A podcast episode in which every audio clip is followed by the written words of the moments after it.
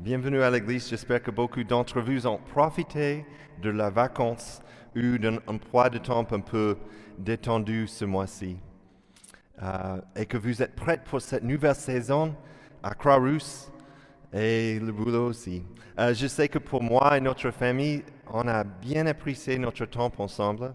Et c'était bon de prendre de recul un peu et prendre un peu le point de nous rappeler la grâce que nous avons reçue de Dieu toutes ces années.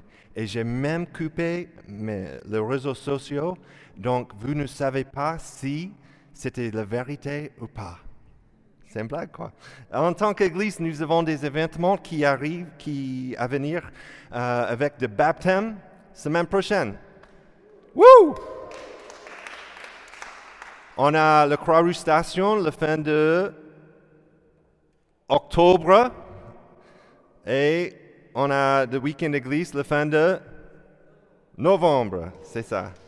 Et on a le lead team qui va, euh, qui va commencer euh, au début de octobre aussi. Donc, si vous êtes intéressé, alors ne manquez rien et assurez-vous de recevoir nos annonces et informations euh, chaque semaine par mail, Instagram ou Facebook.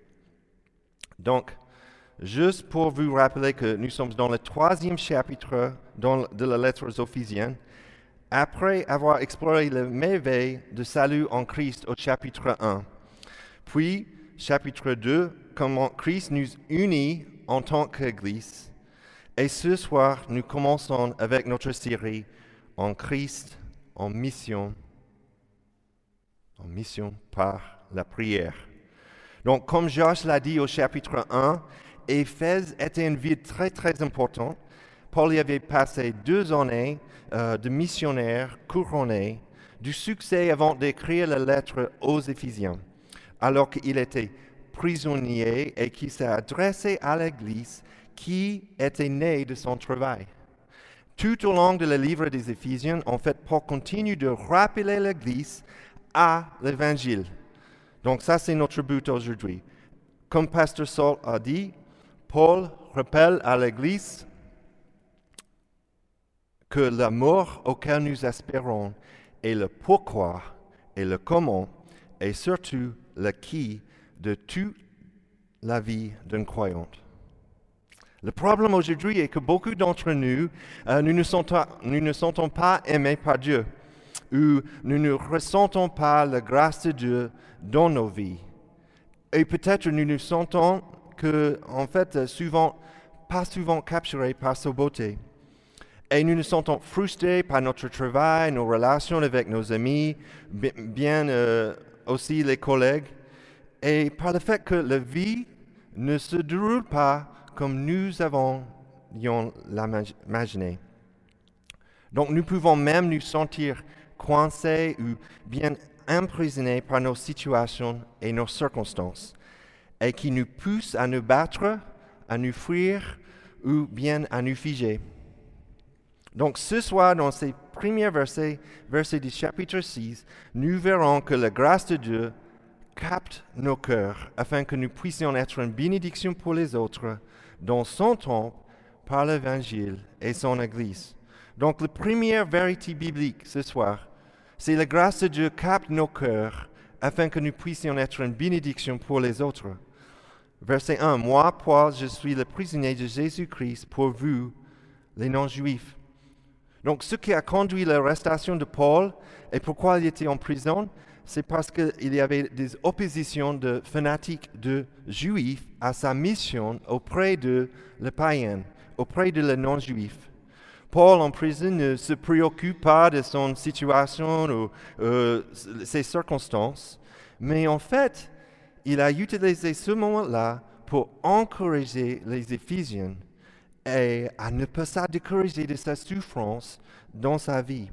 Et en fait, c'était pour le Christ et à cause de Christ qu'il se retrouve dans ces champs. Paul ne dit pas qu'il était enchaîné par César ou un garde romain. Les gardes romains auraient pu enchaîner le corps de Paul, mais ils n'ont pas pu enchaîner l'évangile ni le message de Christ. Donc ce soir, qui ou quoi a votre cœur? La chose la plus importante pour Paul, ce n'était pas la sécurité, la sécurité ou un bon euh, plan de retraite, mais la mission du roi. Et son cœur pour Jésus dirigeait toutes ses actions, tout ce qu'il a fait, parce que la grâce de Dieu a bien capté son cœur. Et parfois, je sais que c'est difficile pour moi de, de, me demander la même question, ce qui ou quoi à mon cœur. Et cependant, je sais que lorsque je me surprends que je suis en train de parler à moi-même dans la douche, je ne sais pas si ça passe avec toi, ou que Christine m'a demandé à qui je parle à me voyant marcher dans la maison, et je me rends compte que je me, comment tu dis, repasse le film dans ma tête, c'est ça? Et que c'est toujours un bon signe pour moi que, en fait, euh, je suis dans une situation spécifique euh, qui occupe une grande partie de mon cœur, mon cœur, ou mes pensées, ou bien sûr mes actions ce jour-là. Et cela me rappelait de arrêter et de prier Dieu pour avoir de la compréhension et la paix dans cette situation-là. Qu'est-ce que ou qui préoccupe le plus souvent vos pensées? Qu'est-ce que ou qui affecte ou influence le plus vos actions? Paul a bien résolu à trouver la joie malgré les circonstances. Malgré toutes les choses qui se passaient dans sa vie, il a pris la grâce par la foi en Dieu de chapitre 1 et 2. Ça, c'est pourquoi on, nous, hein, on dit toujours que la théologie, c'est important.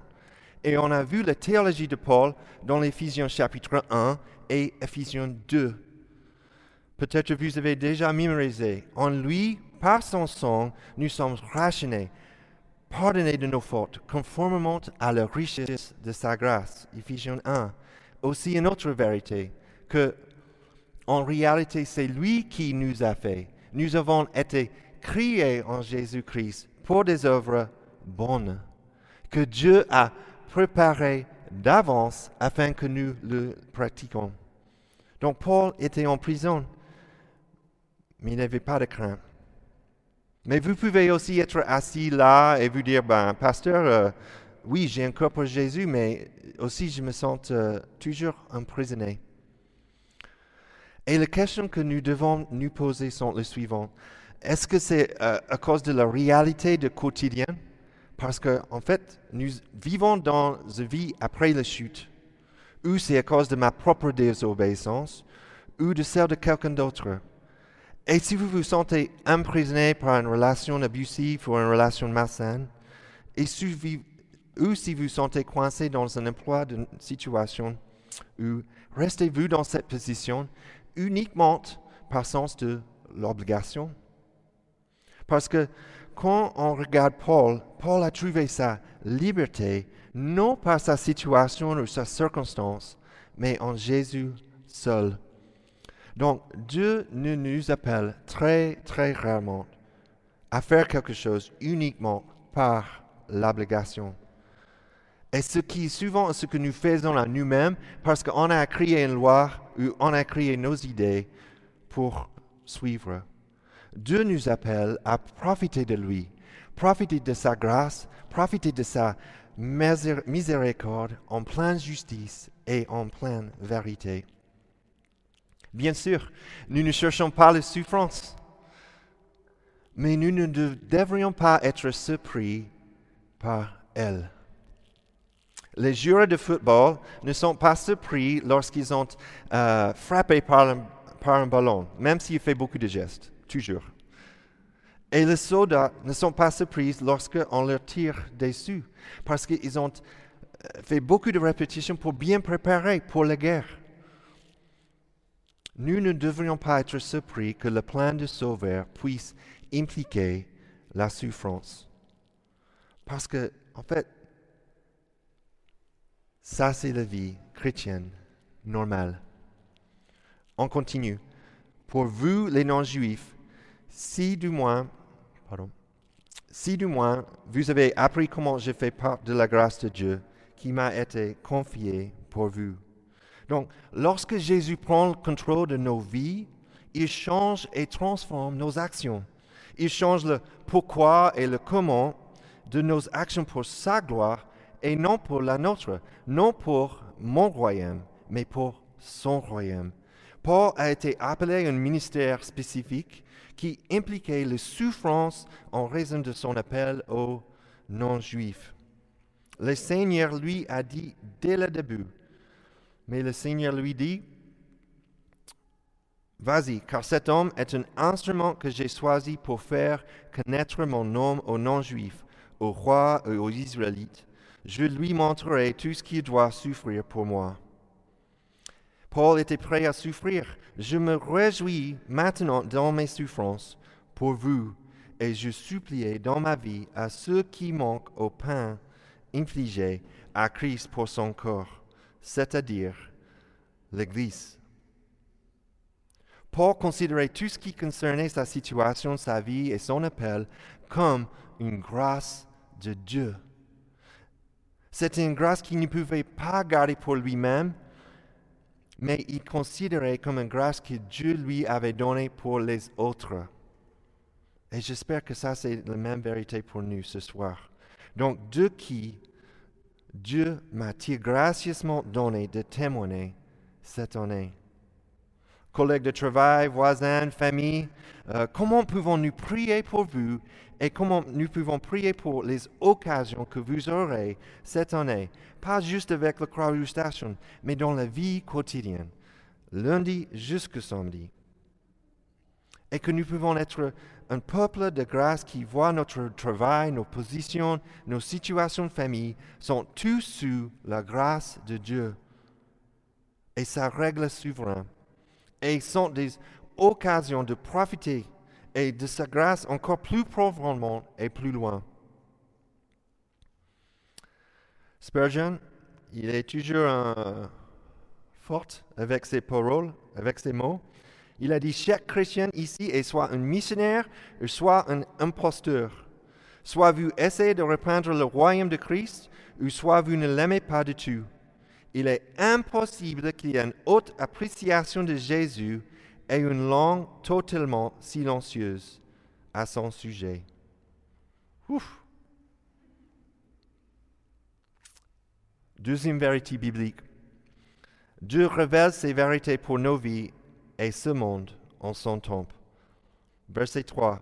C'est par révélation qui m'a fait connaître ce mystère tel que j'ai déjà décrit en quelques mots en le lisant, vous pouvez vous rendre compte de la compréhension que j'ai du mystère de Christ. Il n'a pas été porté à la connaissance des hommes des générations passées. Donc, Paul était très intelligent. Il a passé des années dans euh, vraiment une école haute, supérieure pour la religion, mais il n'a pas simplement compris tout ça euh, dans sa propre sagesse il été miraculeusement converti par le Saint-Esprit. Il était mort spirituellement, tuant les chrétiens et tuant et persécutant tous les autres chrétiens.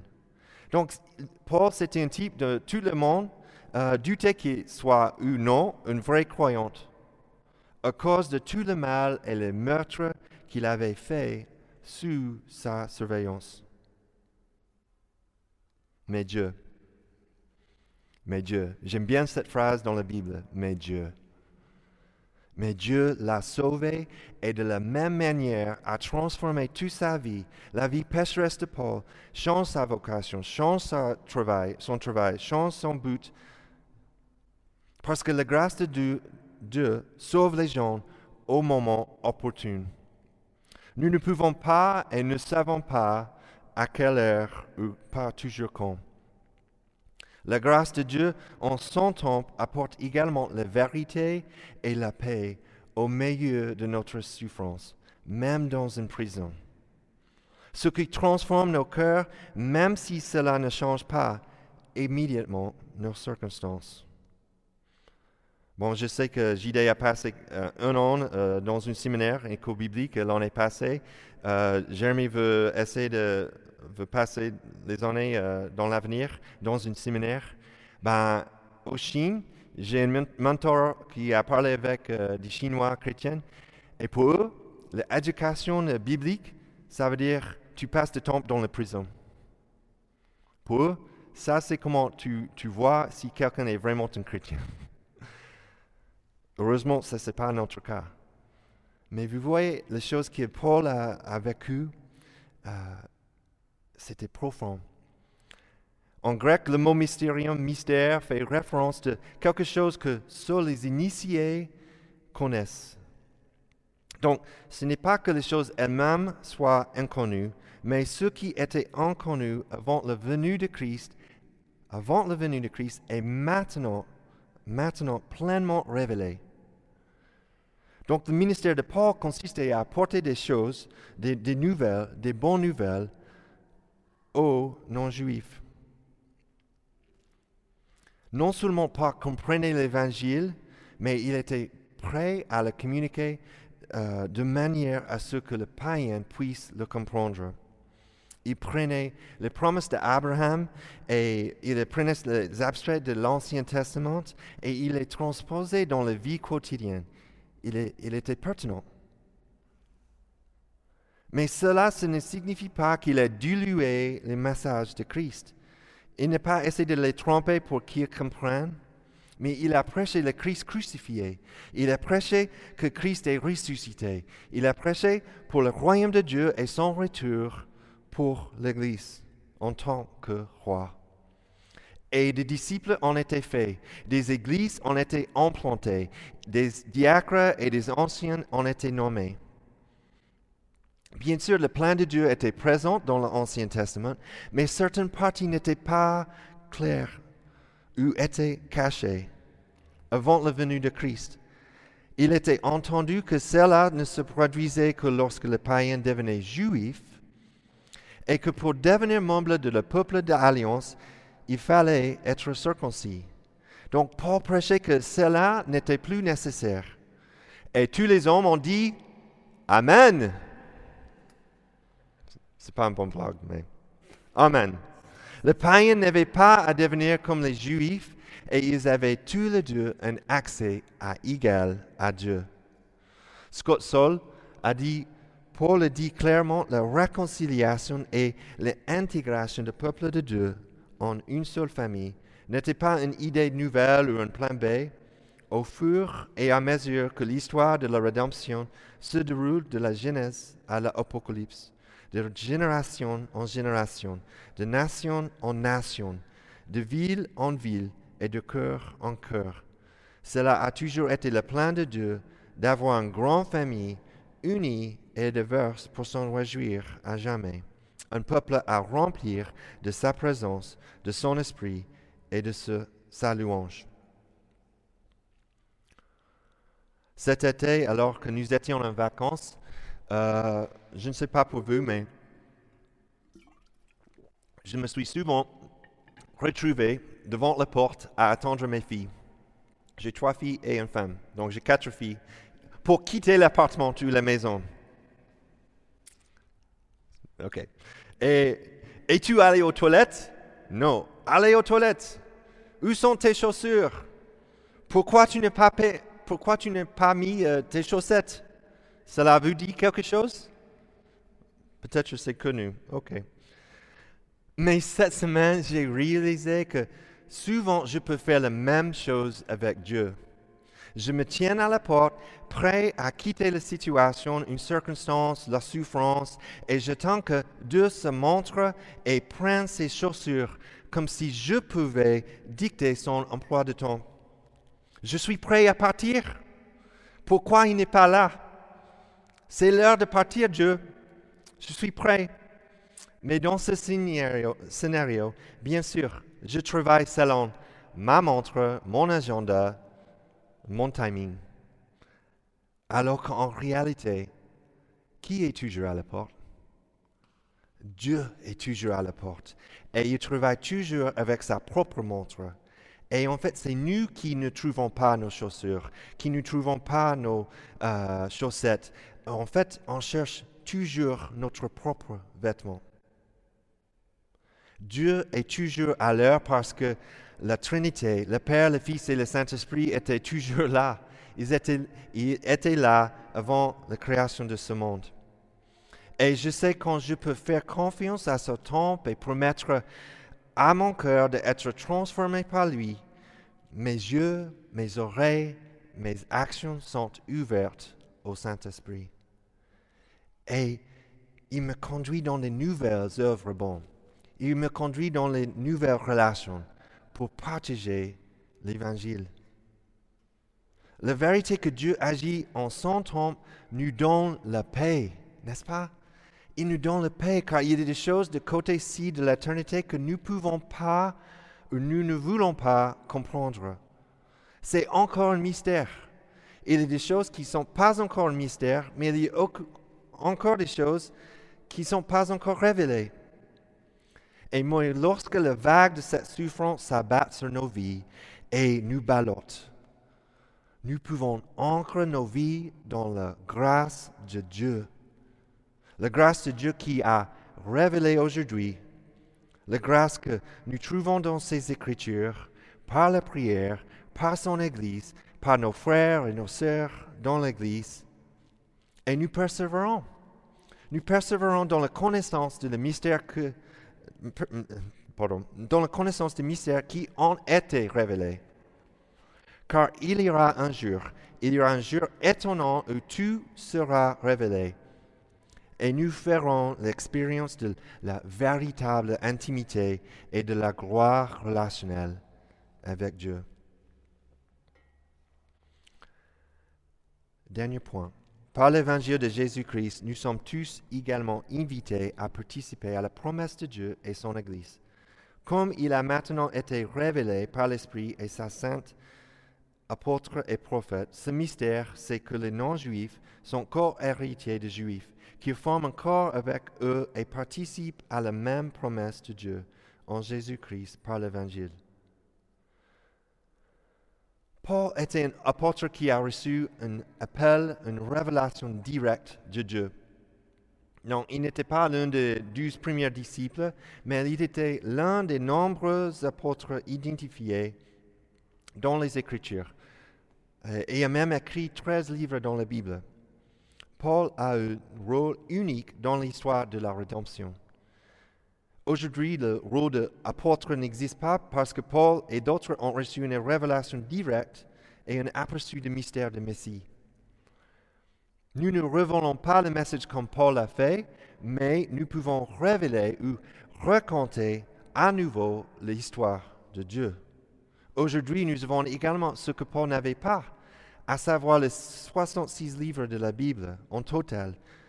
L'histoire de l'évangile de la Genèse à l'Apocalypse ne se trouve pas seulement en grec, ou hébreu, ou latin, ou français ou anglais, mais dans plus de 700 langues.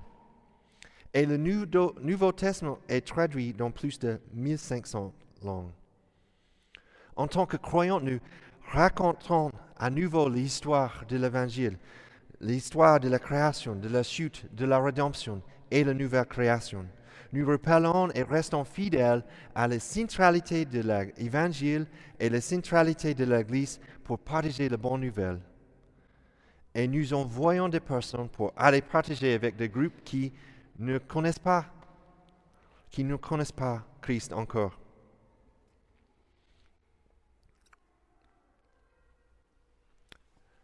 Si vous appartenez à Christ, vous êtes donc les descendants d'Abraham et vous êtes héritiers conformément à la promesse. Si nous sommes enfants, nous sommes aussi héritiers, héritiers de Dieu et co-héritiers de Christ. Si toutefois nous souffrons avec lui afin de prendre aussi part à sa gloire. Je pense qu'il est très probable que la plupart d'entre nous sont dans le camp euh, païen. Nous sommes l'accomplissement de promesses que Dieu avait données pour le ministère de Paul. Et nous sommes maintenant co-héritiers pour tous, ceux qui croient en Christ. Les Juifs et les païens, euh, c'était deux groupes qui ne, qui ne s'attendaient pas et se détestaient, forment maintenant un seul corps et se joignent à la même alliance. Et ce corps unique est ce que nous appelons l'Église aujourd'hui. Je ne sais pas si vous pouvez imaginer, mais deux groupes qui ont détesté l'autre, en fait, maintenant, c'est un seul corps. Donc, il n'y a pas un mur qu'on peut construire, hommes, femmes, des différentes races, des différents euh, pays. Tous sont bienvenus dans la promesse de Dieu. Ce mystère n'était pas destiné juste pour un petit nombre, mais l'appel c'était pour tout le monde, toutes les nations. En Apocalypse chapitre 7, Jean a écrit, Après cela, je regardais et j'ai vu une foule immense que personne ne pouvait compter. C'étaient des hommes de toutes nations, de toutes tribus, de tout peuple et de toutes langues. Ils se tenaient debout devant le trône et devant l'agneau, habillés de robes blanches, de feuilles de pommier à la main, et ils criaient d'une voix forte. Le salut est à notre Dieu qui est assis sur le trône et à l'agneau.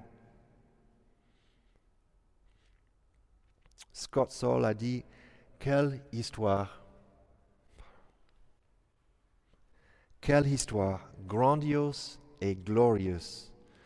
Voilà à quel point l'évangile de Paul était grand. Et le nôtre?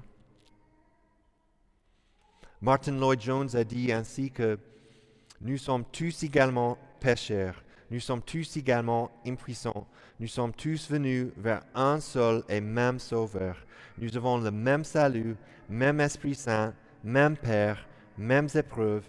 Finalement, nous marchons tous et allons vers la même maison éternelle. Et ça, c'est la bonne nouvelle. Parce que la grâce de Dieu capte nos cœurs afin que nous puissions être une bénédiction pour les autres. Dieu révèle ses vérités pour nos vies et ce monde en son temps. Et par l'évangile de Jésus-Christ, nous sommes tous également invités à participer à la promesse de Dieu et de son Église. Amen.